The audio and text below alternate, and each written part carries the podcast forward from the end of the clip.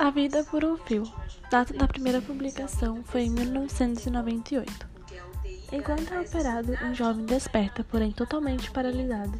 Consequentemente, não consegue se comunicar com os médicos para alertá-lo sobre sua condição. Enquanto isso, sua esposa luta contra seus próprios problemas. Entre alucinações e insônia, Dennis lembra como tudo começou, até a internação no hospital de drogados. Decepções, Nina descobriu o amor, um tênue, um tênue fio que ainda se mantém ligado à vida.